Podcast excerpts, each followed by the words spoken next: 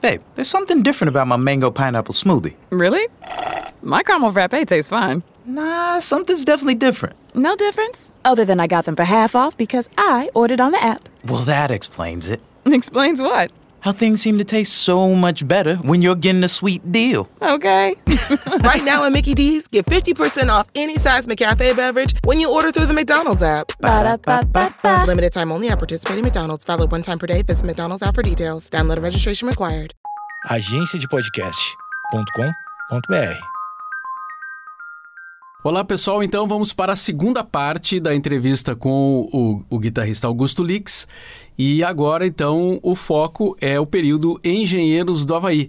Ele começa falando exatamente sobre a surpresa que, que causou em, em toda, a, digamos assim, a comunidade artística do, do estado quando foi anunciado que ele seria o novo integrante dos engenheiros pelas diferenças de, de tipo de som e de, de, influências e tal que o Augusto tinha em relação aos outros integrantes da banda. Mas tudo isso a gente vai falar então a partir de agora, na segunda parte do, da entrevista com o Augusto no nosso The Borba Cast. Vamos lá então.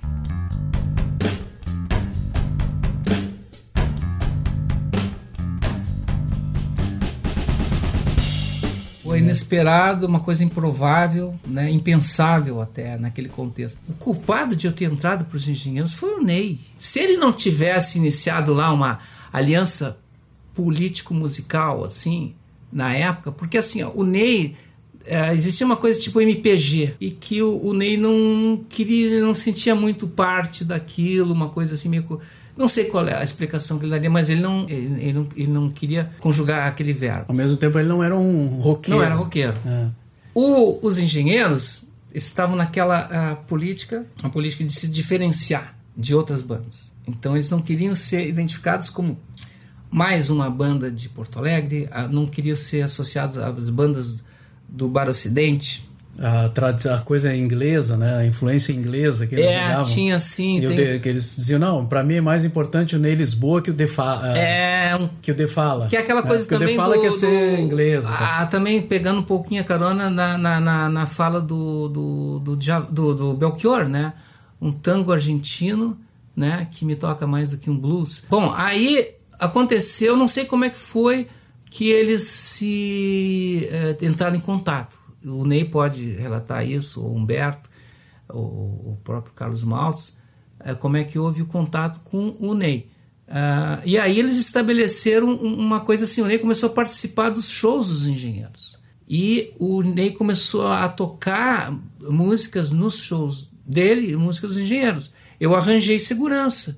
Eu Sim. fiz uma, um riffzinho aqui na, na linha de baixo, passei por Renato Mugego, ó, tarará, tarará, é, e aí tu começou já a ter contato aí com o, Aí o Ney foi gravar toda forma de poder no primeiro disco dos Engenheiros Sim. e rodou na novela Hipertensão da, da Rede Globo.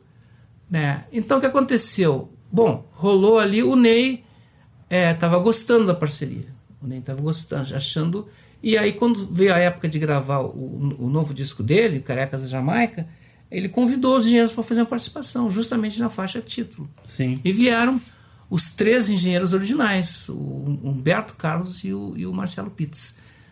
Nos reunimos lá no estúdio da BMG, da BMG não, da IEMA Odeon, na rua Mena Barreto, ali em Botafogo, e ali se gravaram, mudou-se o arranjo, né? A gente tocava meio um, um rock meio rápido, né?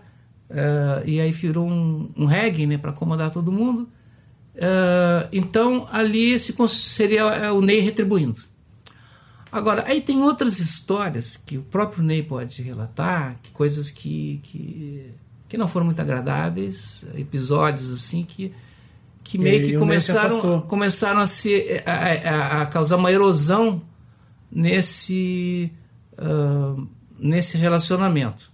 Eu não sei se antes ou depois da minha saída, ou, ou muito próximo, Uh, e aí, naquele momento que estava na gravação do Carecas da Jamaica, uh, eu e Ney, nós estávamos muito assim, afinados de, de, de procurar, é, na medida do possível, fazer um disco com uma sonoridade mais autêntica, né? sem recorrer muito à ajuda externa.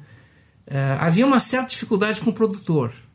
O produtor é o Gucci, um cara que, que é observador. Ele esteve aqui no Rio Grande do Sul, ele, né, ele observava, e então ele foi, acabou sendo o produtor uh, desse disco do Ney, que foi o primeiro disco do Ney gravado no Rio, antes os, os anteriores foram em São Paulo. Né? Ah, aí, é, tanto que ele acabou recorrendo à bateria eletrônica em algumas músicas, né? Uh, tirando um pouquinho daquilo que a gente estava buscando. Mas a, a, a, gente tem guitarras ali mais distorcidas, o, o, o Ney tocando violão de corda de aço, era o, era o meu Washburn que ele estava usando ali. Havia um, um uma sentido de soar, tipo assim, um, com uma retomada do espírito do. do, do, do é, Vem comigo nesse barco azul, que era o Ney solo, porém com uma sonoridade de banda. Ele era como que o, a banda era muito coesa, estava muito coesa ali, né? É, e aí, quando nesse dia da gravação rolou assim, que estava tendo um show do Echo and the Bunnymen, aí, eu, aí, pô, eu morava perto ali do Canecão, estava parando ali perto, e vou foi dar um pulo lá, o, o Maus foi, a gente ficou lá conversando dessas, desses assuntos. E a gente nem viu o show. E aí ficou, na mesma noite, o recebeu o telefonema, depois que o me convidando para entrar na banda. É aquilo assim, eu não esperava. A gente ouvia um papo de que o nosso o baixista, o Renato Mugeio, que era muito bom, muito talentoso, e tinha já experiência, tocou com o Pepeu Gomes, ele de um papo assim, rolavam. Eu, eu por nem me interessar muito. Aí quando o cara recebe o telefone é uma coisa muito inesperada, era assim improvável, não fazia sentido. Aí eu fui direto lá no hotel, em Copacabana, falar direto com o Ney. Ó, oh, aconteceu isso, me ligaram. E naquela época eu estava nessa situação. Com o Ney, com, com toda a nossa, nossa amizade e, e, e, e toda a história, uh, eu estava numa situação assim, o Ney estabeleceu limites. Ele estabeleceu limites assim, uh, o, o, o ele era uma carreira solo, ele escolhia quem ia uh, gravar, qual repertório, quem ia produzir ele estava conduzindo muito bem a carreira solo dele. E eu estava na condição, uh, assim, de um cara uh, como um, um guitarrista uh, contratado para tocar com ele. Claro que, que não era só isso, porque sendo o Ney, nada mudava na nossa relação. Era sempre, a, a comunicação musical era a mesma. Né? A gente sempre procurava, assim, fazer aquilo que a gente acreditava e tal. Mas aí quando me liga alguém me convida para entrar numa banda, aquilo ali me dá assim um. Porque assim, ó, eu não tinha mais esperança de tocar em banda. Claro que eu sempre quis tocar banda. Sempre foi a minha, assim, a, meu anseio. Mas na época tinha uma coisa assim, já estava vingando muito um espírito fusion. Bandas assim, os guitarristas procurando muito esmero técnico. Tinha gente, ó, no primeiro disco do Neil, para viajar no cosmos, não precisa de gasolina, eu, eu percebi que havia certo, certa satisfação, realização de parte de alguns de ganhar cachê. E eu não ganhei cachê no primeiro disco do Ney. Eu me recusei a ganhar cachê. Eu, eu quis apostar numa história. Porque, é, mesmo fosse o disco do Ney, pô, nós estávamos juntos, nós estávamos vivenciando tudo. Bom, mas enfim, cada um, cada um. E os outros músicos, eles não tinham a mesma proximidade que eu tinha, assim, é, com o Ney. E, enfim. Uh, então, então é, quando chegou. Não existiam bandas, existiam muitas carreiras solos. Ó, Bebeto Alves, Nelson Coelho de Castro, Ney Lisboa. Uh, tava tudo indo assim, ó, e tinha umas bandas de apoio. Não tinha uma banda assim autoral uh, com a palavra cantada. Era muito raro. Raiz de Pedra é instrumental, banda maravilhosa, progressiva tal, mas não, não tinha.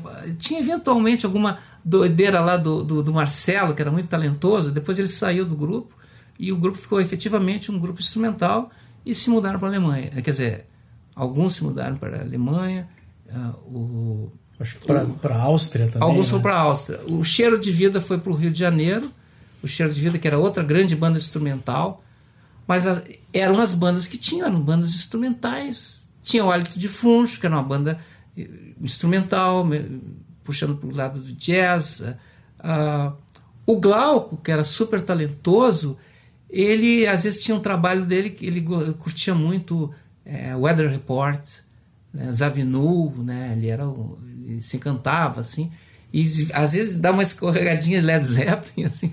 Foi, foi do- quando tem no, no- Não me pergunte a hora aquela. Tá, tá, tá, tá, tá, tá, tá, tá. Aquilo foi ideia do Glauco, assim, ó. Cara, bota aquela puxadinha assim, tá, tá, tá. que era uma coisa do Led Zeppelin, né? Mas, enfim, então, tem um convite para entrar numa banda. Cara, eu já me, eu já me achando velho. É, então, pô. Não, e uma banda diferente de todos esses conceitos que tu Sim, agora, porque era né? outro rock. Era eu já, eu já rock, conhecia. anos 80. produzindo em estúdio. Eu já tinha pro- produzido gravações desse pessoal, tinha produzido a Bandalheira, produzido os Eles, produzido eh, várias gravações isoladas, assim, que eu tinha. Eu, toda eu aproveitava a chance para aprender um pouquinho mais de estúdio, indo no estúdio, né? Fazendo algum trabalho, né? Eh, e aí eh, era uma coisa assim que eu remetia, pô, rock, aquela coisa assim, pensava nas bandas de rock, né? Aquelas coisas setentistas, sessentistas. E o rock 80, ele tinha uma outra linguagem que eu ainda não dominava. Eu ainda eu achava assim muito primário, uma coisa aquela ah, tinha, eu tinha um preconceito com o aspecto new wave e, e aí tinha Punk tu também não era, né? não era punk nenhum, pelo contrário. E olha só, eu tô assim é, nessa viagem com o Ney, da gente usar o mínimo possível de perfumarias tecnológicas, e foi uma coisa que nos que eu acho que ge- gerou interesse da parte do, do- do- do- dos então engenheiros ah, de que a- eu achava que uma banda tinha que ser mais eh, soasse mais próximo possível no estúdio como era ao vivo, né? Então eu tava nessa, assim. E aí, ah, porque. Só que eu sabia que eu não era punk. Eu não era. Eu, eu era um cara que já tinha muita experiência em estúdio, eu sabia muitas manhas, eu tinha muito conhecimento. Eu não vou mentir para mim que eu sou. ah, aí o que aconteceu? O meu desafio foi assim, ó, é eu é, saber domar a minha, o meu próprio conhecimento. Tipo assim, eu tinha que. Então, eu, o único caminho para mim era saber mais para filtrar e jogar fora tudo que fosse que eu identificasse como excesso desnecessário, enganação, e aquilo que fosse aproveitável como, como linguagem, um recurso musical, para usar na banda. E isso aconteceu no disco Revolta dos Dantes. Foi exatamente o que a gente fez. Eu estava nessa guinada assim, ó, super minimalista, sem gravar guitarra dobrada, sem fazer overdub, nada disso. E aquele é um disco que soa assim, às vezes vazio, por isso não tem refinamento, o baixo às vezes está mais alto que a guitarra, tem, um, tem um- um- uns desequilíbrios assim, mas é um disco muito autêntico nesse sentido, que se fez aquilo que se propôs a fazer, aquilo que, que, que era a intenção. O problema foi transportar aquilo para o vivo.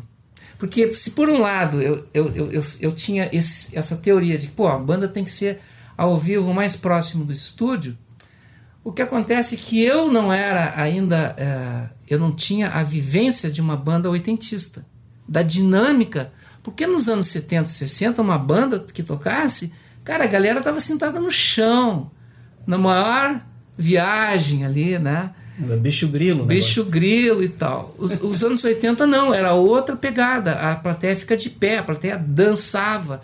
Ela, ela tinha assim, ela. Porra, não, não tem como tu fazer um, uma, um clima muito longo que exige atenção, uma coisa assim, viajante.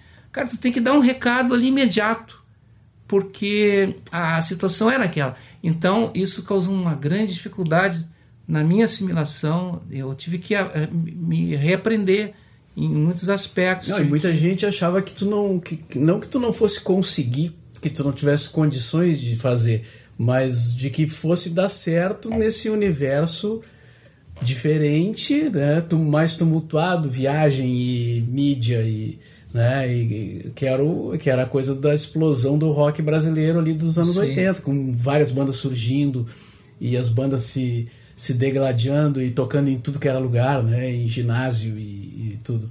Mas assim, ah, pela tua diferença com relação ao som da banda e aos os outros dois integrantes da banda, se achava assim, cara, isso não isso vai ser difícil pro Augusto. Eu te disse isso. Eu achava que não ia dar certo. Tem uma hora assim eu, que eu achava cara, isso não vai dar não certo. vai dar certo. E deu, né, cara? Foi, deu, foi. Porque deu. Aí apesar, porque a apesar realidade de ter terminado da forma como terminou, deu muito certo, né? Porque a realidade é dinâmica. Eu tinha, assim, eu tenho muitas limitações, muitos defeitos. Algumas qualidades. Eu acho que uma das qualidades que, que foi útil para mim na época é que eu tinha, assim, eu não tinha, eu não, eu, eu não me considerava sabedor. Com todo o conhecimento que eu tinha, eh, eu, não, eu, eu sempre estava aberto à dúvida, assim, ao... ao a, peraí, tem alguma coisa que eu não estou sacando. Eu vou procurar saber. Cara, eu, eu me dispus, assim, a, a a ouvir coisas que eu normalmente jamais ouvi. Eu não pegaria um disco dos Smiths, cara. Eu, naquela época, minha cabeça, imagina, cara. E a roupa outra- também. Não, Né? o lance da roupa tem uma história muito particular. Na verdade, a roupa ali foi pra. porque eles me, me enchiam o saco pra os, com um negócio de roupa e eu nunca dava mínimo. Por mim, eu tocaria a mesma camiseta Hering de sempre, assim, e porque eu realmente não dou a mínima ao aspecto visual. Imagem, para mim, é uma coisa que eu não. não, eu, não eu sei que é importante, é, tem todos, mas é sempre uma coisa relacionada ao marketing não é tanto na essência, não é a essência musical que está na imagem. A imagem está a identificação de um- uma identidade musical, um- uma história, uma- um grupo, um artista. Claro, tem que o aspecto da imagem faz parte. Mas eu estava muito ocupado, cara, e, e ob- obsessivo em, em resolver as coisas sonoras. Sim. E eu tinha muito problema para resolver nessa parte sonora. Então, essa parte da roupa, aí eu quero. Eles contaram a história. Eu entrei lá no teu armário, peguei uma camisa branca que tinha, porque eu não tinha nenhuma. É verdade. Aí passei lá, peguei um, um shampoo, um, um gel Gel. de algas, e tinha um cara, esse cara que era um polêmico é, ah, ótico, né? Tinha uma ótica. Ele, ele escreveu um livro criticando as óticas. E aquilo uma coisa que eu fiquei sabendo eu achei interessante. Daí eu fui procurar esse cara, R. Félix. Aí ele falou, um cara todo invocado assim. Ele falou: Ah, cara, não, sei se eu posso te ajudar e tal. É, aí um dia ele ligou para mim, e isso ainda na época da Casimiro de Abreu ali. Aí fui lá na, perto da curva da igreja de Santo Antônio, né? O São Pedro, peraí, ali no Cristóvão Colombo, virando. São, São Pedro. São Pedro. Tinha, tem uma, tinha uma, uma casa de motos ali na, na frente. Ali naquela rosinha do lado era, era o consultório dele. Fui lá, aí ele tem esse troço segurando na mão, eu fico olhando. Era um, um óculos diferente. De né? um óculos de armação grossa. Porque na época eu usava uma, uma pseudo-armação, que era assim quase invisível, só a lente que se percebia. Aquela. que Era um suportezinho bem diminuto, né? De um. De um, ah, um ar de metal. Aí ele vem com esse troço assim, tipo. Clark Kent do Super-Homem. né? Tem um carimbo na cara. Putz! Aí tu meteu um gel, aquele óculos Aí e foi. Vamos ver o que acontece, tá? Aí eu, não, aí não falo mais nisso. Aí eu vou me ocupar de resolver os problemas de. Eu tinha muito problema a resolver. Porque muita coisa que eu fiz no Revolta dos Dantes, na gravação, e olha, eu, e, e eu fiquei assim. ah, eu acho que era, tava tudo correto, tava tudo certo, tinha que ser daquele jeito, com todas as imperfeições, tudo coerente. É, mas ao vivo não tinha como ser aquilo. E para mim era difícil entender no começo como que eu ia fazer essa transposição. Porque os dois já, o, o Carlos e o Humberto, eles já vinham no pique de, de toda uma temporada anterior, de muita estrada. Então para eles já era assim inevitável. É, o, o Humberto certamente tinha uma noção mais clara do que, que ele precisaria fazer no baixo, o, o instrumento que ele começou a aprender, eh, porque ele era o guitarrista no início. Ah, então ele tinha uma mais clareza do que que era necessário e fundamental no baixo do que eu na guitarra. Então eu tinha muitas coisas de guitarra, coisas assim, ideias, né? coisas de blues, riffs e, e- e efeitos, mas eu não tinha muito claro ainda onde é que eu estava pisando. Na hora, só pisando no palco, recebendo aquele batismo, que foram os primeiros shows foram foi um desastre, foi uma coisa horrorosa. Tipo assim, acho que o Humberto teve toda a razão de fazer cara feia para mim, porque eu, eu, eu não estava me situando ali. né? Mas aí eh, houve, um, houve um período muito difícil e aí eu procurei eh, ficar mais aberto a, a, a- a coisas assim, a realidade. Porque eu vinha numa viagem minimalista, cara, cortando todos os excessos, sem overdub, sem nada. Mas era um trio. Trio não tem minimalismo. O trio já é o mínimo. Tu tem que acrescentar, tem que encher linguiça. Tem que fazer acorde chapado, coisa que não era meu estilo. Tu tem que fazer barulhos, ocupar o, o espectro sonoro. E tinha a história do Rush, né? Que eu, eles adoravam, né? O, ah, isso é uma viagem mais deles. Do, do Rush, eu, eu que é trio, fui, né? Eu nunca me liguei muito no Rush. Uh, uh, tem coisas que eu acho bacanas musicalmente. Uh, as, as, eu nunca me liguei nas coisas visuais, assim. Mas o Rush certamente foi uma referência muito importante para performance que a gente desenvolveu ao longo do tempo. Aquela coisa de tu co cobrar escanteio e cabecear na área. Tu faz uma guitarra aqui, tu aperta um pedal ali, sonoro. Isso sim, a performance do Rush foi uma, foi uma influência, foi uma, foi uma escola. E musicalmente algumas coisas eu gostava e tal, o som geral era um som bacana, especialmente para quem é menino, assim, jovem, uh, mas uh, não era aquilo que fazia a minha cabeça, assim, não era um Pink Floyd, né? Era, então, é, e o Humberto era totalmente Pink Floyd, né? Porque pelo que ele fala. Assim... Não, o Humberto era muitas coisas. Ele era um cara que, que bebeu muito, leu muito, ouviu muito, e ele tinha uma leitura que eu não tinha, que era a viagem que, que, que, que redundou em tudo que foi feito, construído, que ele construiu. Até é... os incríveis. Sim, sim. Bom, incríveis é uma coisa comum. Todos nós ouvimos os incríveis, né? E eu ouvi muito mais incríveis do que eles. Só que é, é, aí teve uma historinha, o pessoal do Humberto com essa música. Teve uma história na, na, na, família dele, parece que ele ganhou um violão, se ele se comportasse, ele pode contar melhor isso. É, que aí ele ganhou um violão e, e, tinha um pouco a ver com essa música, alguma coisa que se relacionava. Uh, e essa é uma música muito bacana.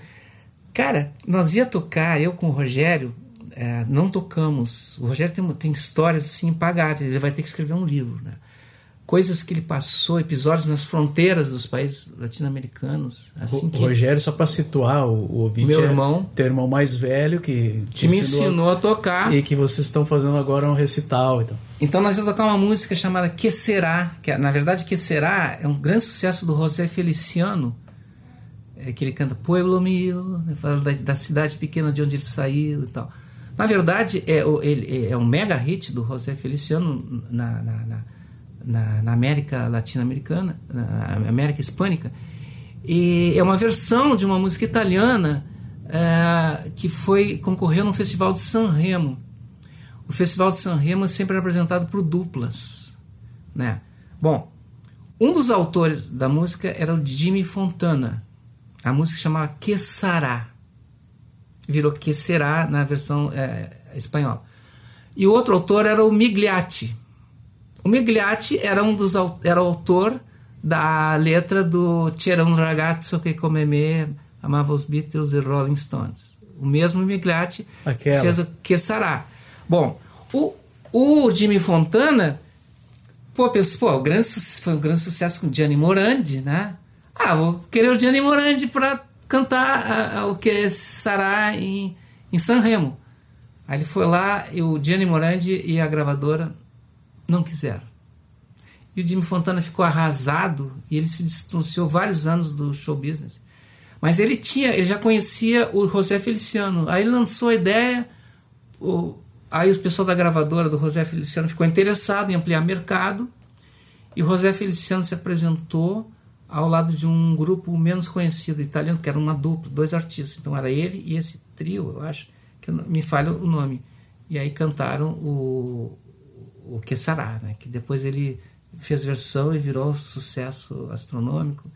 Ah, então as músicas são carregadas de história. É o que a gente faz no recital, a gente conta algumas histórias de músicas e a gente conta histórias e ilustra com música. O, o Rogério, por exemplo, cara, ele, ele é um poço sem fundo. Ele contou assim nas, nas andanças deles que chegou em Belém do Pará, ele se deu conta que ao que o Carlos Gomes, aquele compositor da Voz do Brasil, tchan, tchan, que sempre o foi assim, foi sempre, o Guarani sempre ignorado, desprezado no Brasil, ele, ele era, tinha boa reputação na Itália, amigo dos grandes compositores, ele, ele em Belém do Pará ele é grande, tem nome de rua, tem nome de conservatório, Carlos Gomes, porque é um, um governador lá é, fez, criou esse conservatório e fizeram homenagem e trouxeram ele para morar lá os últimos anos de vida. Aí ele conta, e ele contava, ele sabia cantar uma música do Carlos Gomes, e aí encontrou na mesma uma história puxa a outra, ele conheceu um cara que foi amigo do, do Rodolfo Valentino, que foi o grande é, dançarino de tango uh, e, e, de filmes de Hollywood no início da, do século XX. Que a Rita Lee cita numa música dela, né? Rodolfo Valentino. É, ela eu cita numa música. Um é, é, não lembro da música agora também, mas eu. Aí uma coisa Enfim. vai puxando a outra. São, são, são muitas histórias, assim. E, tanto, e dessa vez a gente ainda se manteve restrito ao domínio popular. No ano que vem nós vamos abrir isso, vamos, porque a gente vai estar tá, tá conversando que em apresentações futuras talvez a gente tenha que fazer cobrança de ingresso e também num, num tempo de, de, apresentação maior uh, e um outro horário, porque esse horário aqui do, do, do Projeto Évora, ele atende um público que, que é facilitado por esse horário, mas muita gente não pode ir, né? Abrindo essa questão, a gente tem muito mais coisa para história é, com certeza. Assim. É, a tua situação com engenheiros ficou bem resolvida? Porque o livro, o livro, quem tem interesse em como as coisas se sim, sucederam, sim. tá lá, né? Tá, tá, tá lá. A tua, tua, a tua visão, que tu no momento ficou em silêncio, também foi muito surpreendente para muita gente, porque né, dizia, pô, o Augusto agora não vai falar e eles te atacavam e tu preferia o silêncio, aí tu diz ali por quê e tal, né? As tuas razões pessoais. E agora já passou tanto tempo. Eu é... dei o meu relato aos autores. Sim. Os do, autores. Do, falando do livro. Sim, eu dei o meu relato aos autores. Nós, eu estava fazendo um, um, workshop lá em São Paulo, ah, naquele prédio da, da Rádio Jovem Pan, e aí nós o Fabrício veio de São Paulo, combinou com a Silvia e passamos uma tarde inteira, acho que foi no domingo ou na sexta, não lembro agora, no hotel. Ficamos acho que umas seis horas conversando. E eu contei muita coisa para eles. E eu disse assim, ó, esse é o meu depoimento. É aquilo que eu assino embaixo como verdade, que é o que eu vivi e o que eu testemunhei. Ah, Agora vocês façam com isso o que vocês quiserem, porque o livro é de vocês, não é meu. Vocês é que vão assumir responsabilidade por aquilo que vocês escreverem. E aí o que acontece? Ah, como eu te falei, nada existe por si. Um, uma, um dos, não foi apenas um, dos motivos que eu decidi uh, de não falar sobre esse assunto é que uh, seria sempre uma situação sem contexto. Aí eu me apego muito à importância de um contexto na, nas coisas. Uh, então seria uma coisa muito gratuita falar assim, tipo uma, uma, resposta a uma pergunta. Não, tem que entender o que, como é que era a situação, o que, que acontecia, como é que eu era a minha leitura do que acontecia, que, que época era aquela. Uh, e para tu ter mais ou menos uma condição de, de ter uma percepção. Eu acho que e tinha coisas que eu falei para ele, ó, tem algumas coisas que permanecem numa espécie de nevoeiro. Eu lembro de eu ter usado essa expressão na entrevista, porque são coisas que não são claras. E existem existem coisas que é, eles teriam que decidir se queriam publicar ou não. Eu disse: eu não escreveria um livro a meu respeito, eu não escreveria minha autobiografia. O que eu faço, por exemplo, no workshop, eu falo de muitas coisas e gostaria, inclusive, de escrever um livro, reunir todo esse material que eu tenho gravado tudo. Porque eu falo de coisas externas que eu testemunhei, que eu vi, não eu mesmo. Eu não falo de mim. Outros podem falar, outros, se for importante, outros que falem. Esse é o espírito. Então, uma biografia, eu, não, eu, nunca escrevi uma autobiografia. E eu acho que eles tiveram iniciativa, eu fico feliz que eles tiveram essa iniciativa, porque uh, eles não contam só a minha história.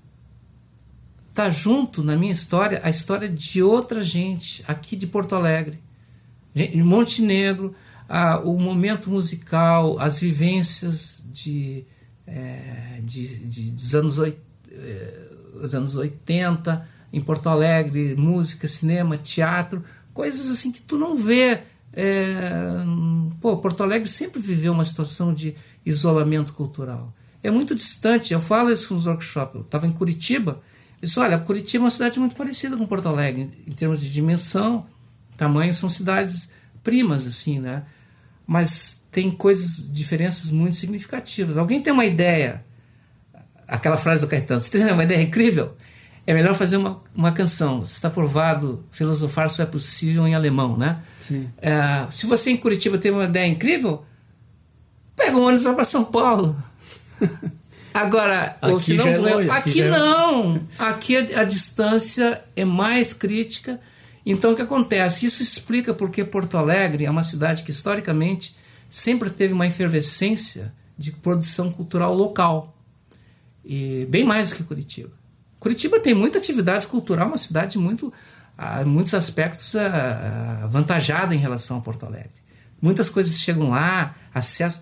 Mas a produção local, assim, musical, por exemplo, que é o nosso universo mais próximo, aqui Porto Alegre sempre teve uma história, porque já que era- já era complicado para chegar até aqui, ou chegar lá, daqui para lá, então vamos fazer aqui a historinha, né? Então sempre teve um, uma vivência local, foi um, um universo muito local. Isso é bom e é ruim, né? Porque isso gera assim conclusões. Isso não é só na música, isso é no futebol também. Por exemplo, eu tô é colorado sou gremista, né? É, eu eu fico assim vendo de longe porque é um, é um dos meus vícios, o futebol. Pode ter pode ser qualquer jogo de infantil, tem a camiseta lá do meu time, me serve. Aí eu ouço a crônica gaúcha, da qual eu fiz parte, aqui por uma questões, eu acho que empresariais ou, ou mercado, há uma necessidade absurda de autoelogio. Aqui, ó, o Grêmio está dando sinais visíveis de que está fazendo água, de que o prazo de va- validade de um conceito de futebol que foi muito vitorioso e trouxe muitos títulos de vitórias, esse prazo está vencendo, se é que já não venceu, e a gente continua ouvindo. Basta ganhar um jogo seguinte dizer que a melhor defesa do Brasil. Pô, tomou cinco do Fluminense, cara. Tomou cinco do Fluminense. Eu não vou me manifestar muito sobre isso. Bom, então é assim. E aqui, ah, então tem esse aspecto da, da, da, da cultura gaúcha. Tem Não, uma a necessidade. é muito autoelogiosa. Exatamente. Né? É uma- A Também pauta coisa- jornalística, cultural ou, notícia- ou qualquer pauta é algo que tem a relação com o Rio Grande do Sul, com a localidade. Isso é uma necessidade, é uma necessidade assim que está na, na- no DNA na- a- e não precisa. E não precisa. A, a- a- assim, a tradição é importante, ela é um referencial importante, mas o- a universalidade é, é o outro referencial. Então, a- o diálogo entre essas duas coisas tem que estar sendo constante.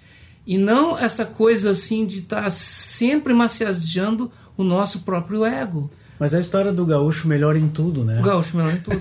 Se explica muita coisa, né? É engraçado assim, ó, o CTG. O CTG é um exemplo de tradição. Tem já Brasil inteiro tem churrascaria com CTG e tal. Cada cidade do Rio Grande do Sul tem o seu CTG, a sua festival de música nativista e tal. A gente já se falou muito sobre isso. Aí outros estados não têm essa, essa cultura, né? Aí então estava uma vez com o pessoal eh, de- do, do Paraná, lá no Rio de Janeiro, e estava brincando, porque a gente conhecia muitos amigos paranaenses, né? E aí disse, bom, nós vamos fazer o nosso CTP, né? É o Centro de Tradições Paranaenses, o nosso CTP, virou assim, ó. Ah, vamos lá marcar uma, um- uma janta lá naquele restaurante lá, o C- vamos reunir o C- CTP. Aí um dia alguém que estava visitando disse, mas que era de Curitiba, ela levantou assim, foi- tão espontâneo assim, então ela perguntou, mas que tradição que a gente tem em Curitiba? Aí o outro curitibano disse, ó, ah, muito simples, eu e tu vamos no supermercado, eu finjo que eu não te conheço. Então, olha só.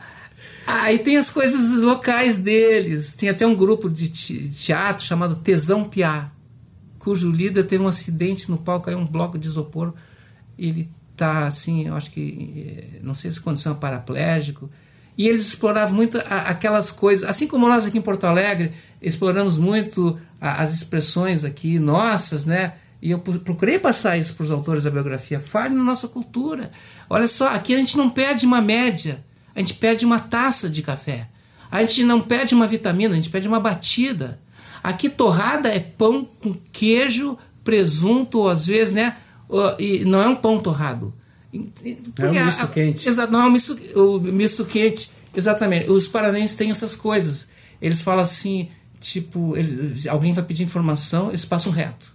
Eles são fechados, eles não são conversadores, assim. E eles têm aquela coisa fria e, e, aí- e tem expressões, tipo assim, o cara en- encheu o saco. Como a gente diz assim, ó, pá, deu pra mim, tô fora, eu, bah, cansei de argumentar, deu pra mim. Eles dizem, larguei os bets. Os bets. Larguei os bets. É aquela brincadeira, aquele joguinho de taco. Ah, Tinha sim. casinha, licença pra dois, não sei o quê. Aí tu, tipo assim, tu, tu- larguei os bets, larguei os Enfim. Mas Augusto, para fechar agora então e voltando aí os- ao- aos engenheiros, né? Porque senão o fã clube vai me vai vai dizer, pô, tu falou pouco do, do...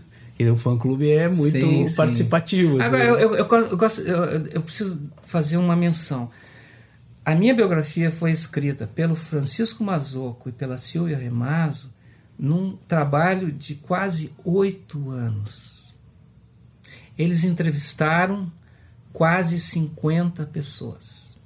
Na, na ideia de manter um- um- uma, uma descrição equilibrada, imparcial e de ter. Então, o- eu, eu, tenho, eu preciso dar esse crédito para eles, porque tem coisas nesse livro que eu não sabia. A teu respeito? A meu respeito, coisas da, da época da gravação do Revotos Dantes, coisas da minha família, quando eu era muito pequeno, muita coisa que se eu tivesse escrevido o, escrito o livro, não ia ter, ia ficar uma coisa parcial, ia ficar uma coisa meio chapa branca, né? Esse livro não é chapa branca. Esse livro só não é melhor porque eu acho que eles tiveram que sacrificar, eles tinham, acho que, uma, um limite viável de impressão de, De páginas, tamanho. porque esse era um livro para muito mais páginas. E então eles tiveram a difícil tarefa de ter que decidir o que entraria e o que ficaria de fora. Certo. Mas o que eu ia te perguntar é o seguinte: é, essa coisa do engenheiros e tal, o Humberto, inclusive eu conversei com ele há pouco tempo. é, ele fez show em Porto Alegre, a gente conversou, fiz uma entrevista com ele publicada aqui no, no podcast também. E ele fez, ele, como sempre, assim, ele fez muitos elogios à tua pessoa e até usou a expressão de que se ele tivesse gravado as guitarras, talvez tivesse conseguido um resultado melhor em alguns aspectos, mas não teria tido a, como é que ele disse, a durabilidade ou, ou não teria sido a referência que ficou. Acho que foi transcendência. Alguém me falou essa história. É. Lá em Curitiba, num, num bar, assim, o cara falou, ah, tô- o negócio tá Ah, transcendente. legal, então al- alguém ouviu. É, eu acho que isso é. E aí ele faz sempre é sempre elogioso a tua, a, a tua pessoa, assim, né? Ah, o, o Humberto. O Carlos, quando teve ah, há uns cinco anos atrás, eu acho, quatro, que ele teve na rádio, a gente conversou com ele lá no, no, no cafezinho. Ah, perguntaram pergun- perguntaram para ele se ele tocaria de novo com vocês, né? E ele disse que sim, ele tocaria desde que fosse ah, shows eh, pontuais, não seria, ele não admitiria nunca a volta da banda, mas ele disse eu tocaria uns quatro shows assim em algumas cidades que a gente tem teve muita história sem problema nenhum. E aí depois da entrevista eu fiquei conversando com ele, eu disse, cara, eu acho que vai ser difícil con- convencer o Augusto, né? Porque o Augusto me pareceu assim que tu ficou mais retraído, mais, mais afastado, né? É, e aí ele disse, não, mas isso é só a gente conversar. E aí eu comecei a pensar, cara, será que isso tem possibilidade, né? E aí o, o, Humberto, não sei se ele falou especificamente sobre isso, mas ele sempre fala com muito carinho da, da, da formação do trio e tal, né? E como eu sei que, que, a, que, que o pessoal do fã-clube um dia me escreveu, um, um dos fã-clubes né, do Engenheiros, que deve ter vários, é, dizendo assim, tu é um cara que pode conseguir essa, essa união, porque eu conheço a banda, enfim, né, fui um dos primeiros, acho que fui o primeiro a tocar o som da banda na rádio e, e tu vê possibilidade de vocês fazerem uns três ou quatro shows ou um ou um só Ah, assim, do ponto de vista de, de eu ser. é, a- aceitar a ideia, eu não tenho problema. Assim, passou-se muito tempo. Ah, eu não tenho nenhum ressentimento, não tem problema. Eu tô há muito tempo já estou muito resolvido. É, eu eu tive que pagar um preço muito alto durante muitos anos para eu tentar me recompor assim que para mim foi um grande abalo. A, a maneira como eu saí, uh, que eu achei uma coisa muito injusta e uma coisa. Enfim, eu não, não entrando nesse aspecto, mas isso, eu, eu, isso já uh, já está lá atrás. A questão para mim é que, é, uh, por outro lado, eu vivo em condições, a, a, minha, a minha vida ela obedece à minha realidade pessoal. Porque eu eu uh, eu tenho assim eu, eu tenho uma, uma, uma, vida muito simples com muitas restrições assim de necessidades é, imediatas assim é, uma família com necessidades é, médicas clínicas que exige muito a minha presença e a gente vive muito em função disso e uh, isso tudo são teorias né? E eu tenho que viver uh, nas práticas, eu tenho que buscar soluções para. Eu tenho muita coisa que eu quero fazer e eu preciso fazer música, porque eu preciso viver, preciso pagar as contas, pagar os médicos da minha família. E, eu, e a opção que eu tenho é correr atrás. Eu estou fazendo o que está ao meu alcance fazer. Eu estou fazendo esse recital com meu irmão. Uh, eu tenho outros projetos. Eu tenho algumas coisas vão começar a se materializar nesse próximo segundo semestre porque isso é realidade para mim. Isso está ao meu alcance na minha na simples vida que eu levo. Ah, eu não tenho empresário, não tenho advogado, não tenho procurador, não tenho nada, ninguém que vai fazer nada por mim. Eu lavo a minha louça, eu faço a minha comida, eu, eu, eu nessas brechas de tempo, eu atendo a minha família, eu ah, nessas brechas eu tenho as minhas ideias musicais, que elas continuam fluindo eu às vezes registro uma coisa, gravo outra e tal. Uh, vou participar agora de um projeto em São Paulo chamado A Banda que Nunca Existiu, que é uma ideia muito original, meio que iconoclasta, assim, de, de uma dupla que não quer estrelato e que resgatou um material antigo e vai convidar vários artistas é, para cada canção. Então, Zé Cabaleiro vai cantar uma música. Inclusive, a, a banda que acompanha ele gravou as bases do repertório. Paulinho Mosca vai gravar uma outra. Acho que, acho que Zélia Duncan tinha um, um, um rapaz dos Titãs, não sei, talvez o Edgar Escandurra. É, são, é uma, é uma, é um, várias pessoas que tomaram conhecimento da ideia e se, se simpatizaram. Eu ouvi uma coisa lá que eu achei simpática.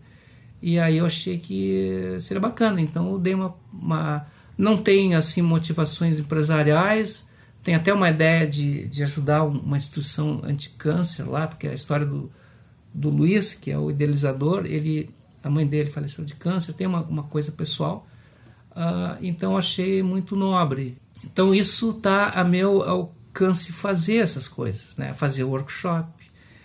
Agora, voltar à banda é uma coisa que está no plano assim das hipóteses, porque veja bem, voltar à banda, eu, eu, não, eu não acho que seja possível, porque é voltar uma coisa que existiu há quase 30 anos atrás. Né? Não, seria uma reunião, assim, se, se criassem condições materiais, Sim. práticas. É, é, não é de voltar à banda. Isso tudo está no terreno das hipóteses, não tem nada factual assim. Mas eu... se fosse, por exemplo, uh, três ou quatro shows ou um número de shows assim em cidades é, vamos chutar aqui, Porto Alegre, teria, Rio, São teria Paulo. Teria que se encontrar condições uh, praticáveis para isso. Porque olha só, eu não tenho mais essa vivência assim de que alguém vai fazer alguma coisa por mim. A ideia em si eu não rechaço nada, não tenho ressentimento nenhum. A época que eu fiz parte da banda, tanto tempo atrás, uh, existem gerações de, de gente que eu tomou conhecimento da banda sem já muito tempo depois, né? disso. Sim.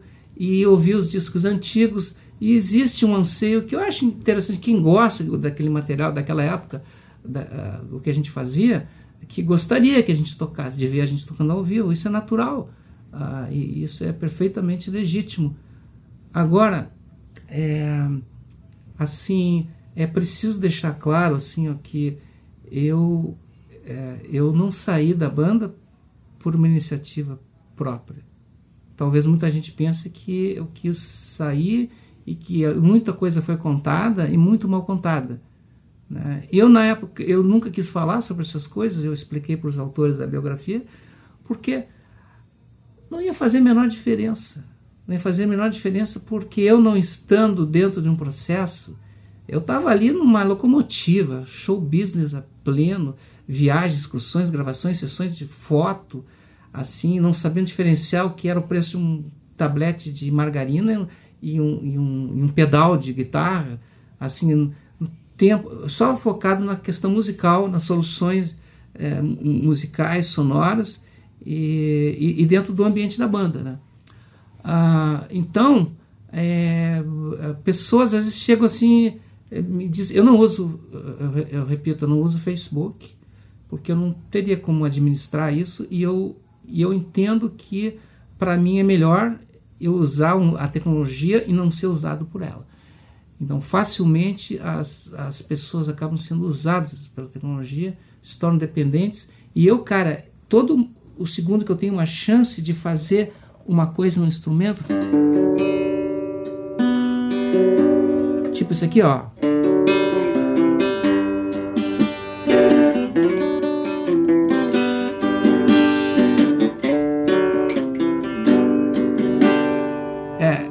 É muito mais precioso do que eu ficar preso respondendo mensagem do Facebook e tal.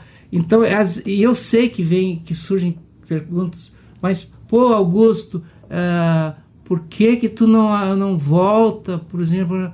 Cara, não está em mim a opção de voltar. Nunca esteve em mim a, a, a opção de voltar.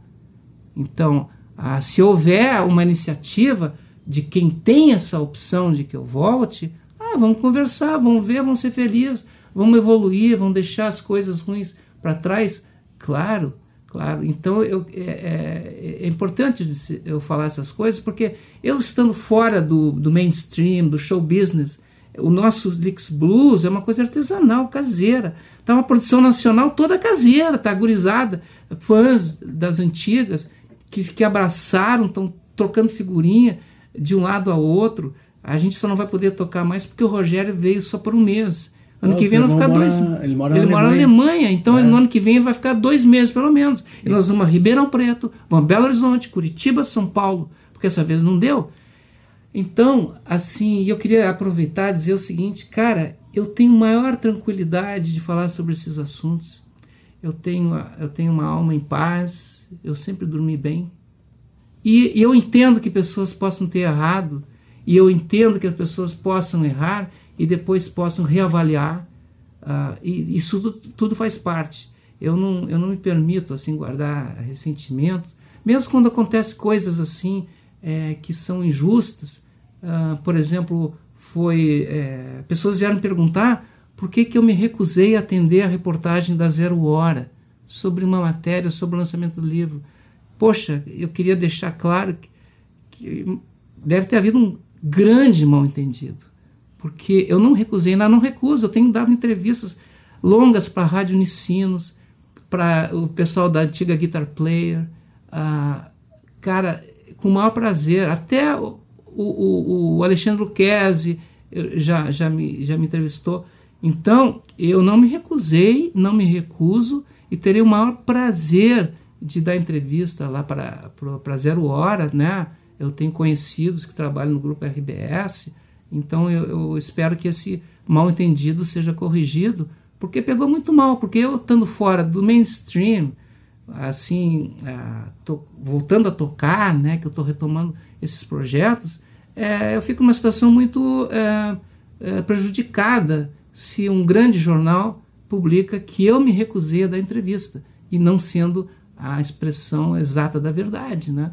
Então eu imagino que deve haver um algum, houve grande. Houve um convite, assim. alguma tentativa? Não, não. Nunca fui procurado uh, e, e, eu teria uh, atendido assim com o maior prazer. Porque, por exemplo, a Rádio Unicinos me procurou para conversar sobre os 30 anos do Revoltas Dantes. Depois, os Sim. 30 anos do Osso Acredito. E vai rolar, na sequência, o negócio parece que está ficando legal. Cara, com o maior prazer. Nós estamos aqui conversando. Eu não tenho nada que me impeça de. Eu não tenho nenhum constrangimento uh, de, de falar sobre nenhum assunto. Eu tenho muito assunto a trocar. E a minha ideia, na altura da vida que eu tô, é compartilhar. É isso que eu faço nessas palestras, workshops. Eu não fico ensinando escalinha de violão. É, outros fazem isso muito bem, né? mas eu fico compartilhando aquilo que eu aprendi, aquilo até no mundo, no universo, como as coisas acontecem, uh, para isso dar um arejamento na cabeça dos jovens que na juventude a gente não tem discernimento. A gente só vai uh, adquirindo informação, algumas direções. É, muito, é impossível para o jovem saber ter o discernimento que um velho tem, né? Mas a, a, a velhice, o envelhecimento vai trazendo sabedoria, né? Aquilo que, que, que falta ao jovem. Agora, é legal no começo é, ter acesso a algumas dicas, pensar sobre algumas coisas enquanto jovem ainda.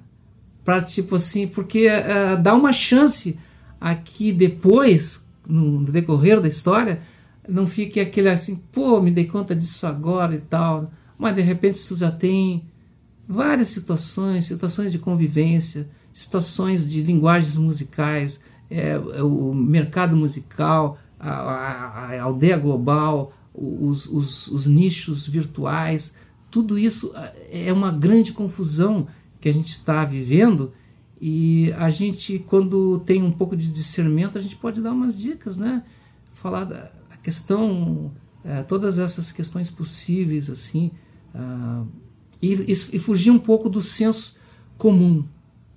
Hoje nós somos assim, nós estamos encharcados, inundados de, de um senso comum maldoso, um senso comum assim é, fundamentalista, que está virando assim, as pessoas não estão mais entendendo, sabendo, as pessoas estão sendo levadas a acreditar naquilo, naquelas colocações que são impostas com mais força, né? Então, a qualquer gesto que se possa fazer é, que, não, que, não, que, que não vá por essa vala, eu acho que é legítimo, assim, é, é importante, porque a gente sabe, né, que com essa postura, com esse encaminhamento é, obscurantista do momento, uh, a gente sabe, a gente já estuda, nós estudamos, nós vivenciamos, nós tivemos experiência, nós sabemos que isso não tem futuro, isso não vai levar uma sociedade melhor, não vai fazer as pessoas mais felizes. Isso são coisas assim momentâneas que no momento surge como uma novidade do momento e, e muita gente, por uh, ingenuidade, falta de conhecimento, acaba sendo uh, levado e achando que isso é, é, a verdade das coisas. Não é, não é. A gente sabe que, que existe história, história importante. A história nos permite saber o que aconteceu e entender melhor assim o que acontece e ver às vezes como acontecem muitas coisas, ciclos, né, de nós, a, a, história tem ciclos que vão gastando com o tempo. Nós tivemos um século de duas guerras mundiais, tivemos um século que houve a experiência é, do leste europeu, uh, do, do, do, socialismo leninista, uh, nós tivemos a queda desse estado de coisas, nós tivemos experiências históricas que nos remetem assim, a aprendizados.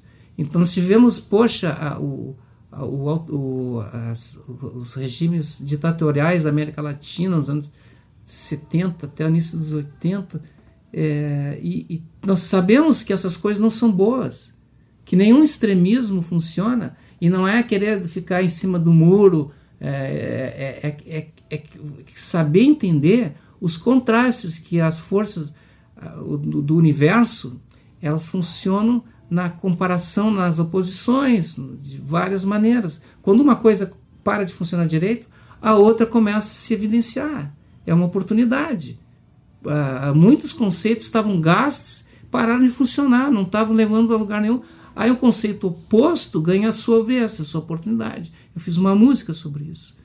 É, na verdade, é uma oração. É uma oração, que é mais ou menos assim, começa. Senhor, Senhor, dai-me calma. A violência quer seduzir, como tantos eu resisto. Muitos se deixaram ir, alguns já se esquecem, outros não.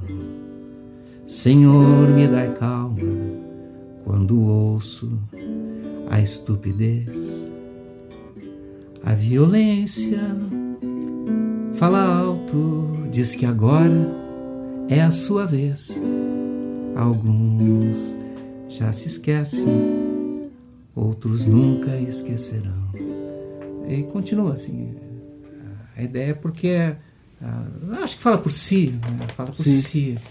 Né? E, então, isso daria toda uma outra entrevista. De estar nesse, nesse, Podemos fazer, cara. Na tua próxima Sempre. vinda a Porto Alegre, né? Sempre. A gente fala sobre a Cidade Baixa, que faltou ali. Faltou a cidade de Tantas outras coisas, né? Garopaba. Não, eu te contei, tem uma A- história que eu contei pra eles, acho que eles puseram no livro, a história lá do, do, do, do Hélio. do Ah, sim, da, da moto. Da moto. moto. Do, do cachorro quente. Do cachorro sim, quente. tá no livro. Sim, bacana. Mas te agradeço, cara, aí a disponibilidade, né? Tempo é hoje uma coisa tão preciosa para todos, né? E, e a gente poder bater esse papo aqui. E vamos continuar, vamos seguir aí na, na próxima, a gente eh, aprofunda Cara, um com- pouco mais os assuntos. Com o maior prazer. Obrigado, então, Augusto Lix aqui no The Borba Cast. Falou, obrigadão, Mauro. Um abraço aos ouvintes. Até a próxima. Até a próxima.